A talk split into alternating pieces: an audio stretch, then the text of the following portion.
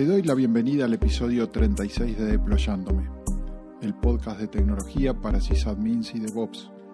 Soy Rodolfo Pilas y estoy grabando el 5 de febrero de 2019. Todos tenemos alguna aplicación o algún software que usamos preferentemente en nuestro entorno de trabajo. Una aplicación que usamos más que todas las otras, que define ese entorno de trabajo. Si eres programador, posiblemente sea tu IDE de programación. Si eres diseñador gráfico, el editor vectorial o el editor de fotos. Si trabajas en un departamento contable, puedes llegar a ser una planilla electrónica. Si es en administración, será tal vez el correo electrónico. Y para muchos es el directamente el navegador web eh, usando servicios en la nube. Para mí, es, y te diré que casi sin dudarlo, el Secure Shell, el SSH. Posiblemente por ese motivo he dedicado muchos episodios de este podcast al SSH. La serie OpenSSH que se registra en el blog deployando.me tiene actualmente cinco episodios. La cuestión es que para mí estar sin el SSH representa algo así como estar sin Internet estoy con las manos atadas y no tengo casi condiciones de desarrollar mi trabajo. Y de forma equivalente a como el mecánico de un automóvil mantiene un tablero de herramientas con los perfiles dibujados de cada una en color llamativo eh, para poder encontrar su herramienta y ordenarlas más rápidamente, yo debo pensar y cuidar mi SSH. Debo considerar distintos escenarios, debo hacer la curaduría de mis certificados de acceso, debo estar preparado para tener un SSH disponible cuando lo necesito. Pero algunas veces no tengo SSH, no tengo mi notebook, no tengo los certificados que requiero para acceder. Por eso, en esta edición de Deployándome, te voy a contar cómo hago para tener SSH cuando el ambiente donde me encuentro no me permite disponer de SSH. Es decir, cuál es mi alternativa, cuál es mi otra opción al SSH normal de mi nodo.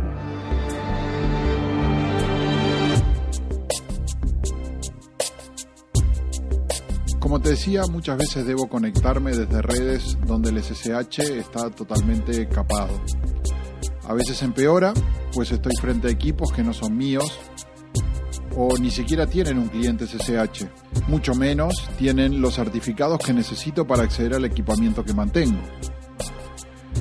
Pero si hay algo común en esos equipos y esas redes, es que en el 99% de los casos, ese puesto de trabajo cuenta con un navegador y ese navegador tiene salida a Internet.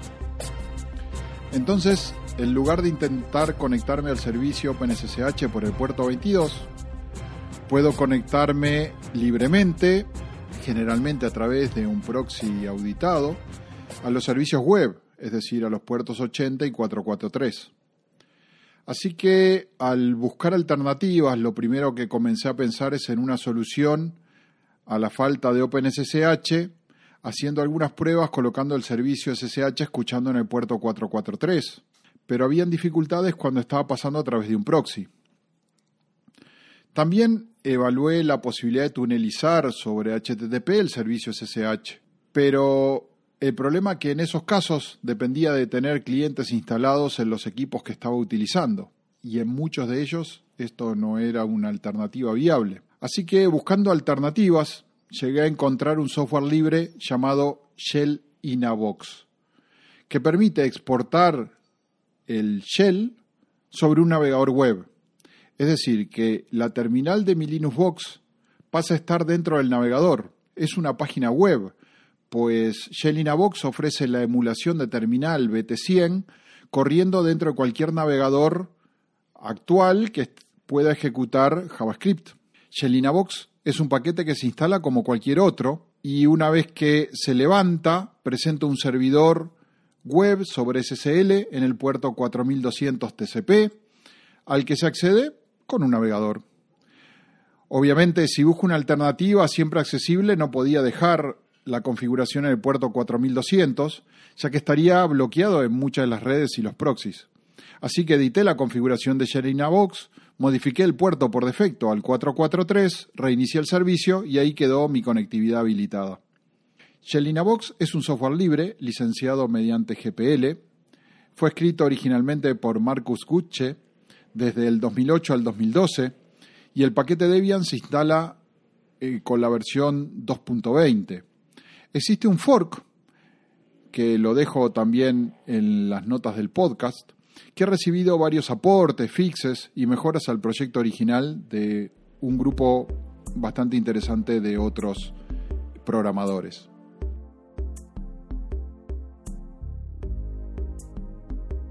Y de esta forma solucioné mi problema, tener un shell casi en cualquier lado utilizando un navegador hasta en un equipo de un hotel o de un cibercafé puedo llegar a tener un shell para acceder. Y dentro de ese shell puedo tener mis certificados SSH con las configuraciones en el .ssh config para acceder a los servidores que mantengo. Así que ahora abro el navegador, coloco una URL y veo el conocido prompt de login dos puntos y luego password dos puntos del shell de GNU Linux. Pero ahí me surgió un segundo problema toda la seguridad de acceso a mis servidores. Por más que accedo con certificados que todos tienen su passphrase, estaba en cierta forma expuesta a cualquiera que supiera mi login y mi password y conociera la URL donde está Yelina Box.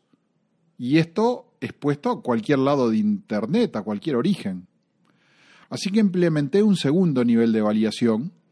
Agregué una clave única, o como se suele llamar, la validación de dos pasos. Y para esto utilicé Google Authenticator, que también es un paquete en la distribución Debian. En la configuración del módulo PAM, que define el acceso de Shell in a Box, eh, inscribí el módulo de Google Authenticator únicamente para cuando se accedo por Shell in a Box, dejando el acceso de login de la consola y el acceso de SSH eh, por puerto 22 directo y sin validación de dos pasos.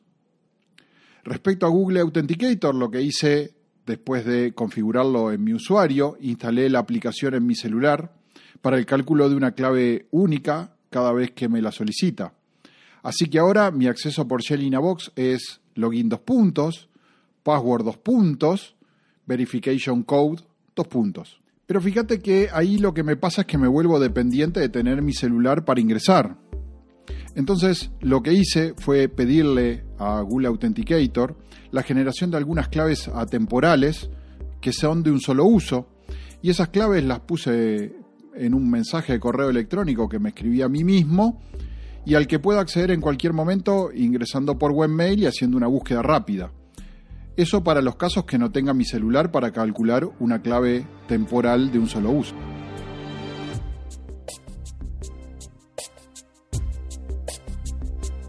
Y ahora sí puedo estar tranquilo que mi Shelina Box es puesto en el puerto 443 a todo Internet.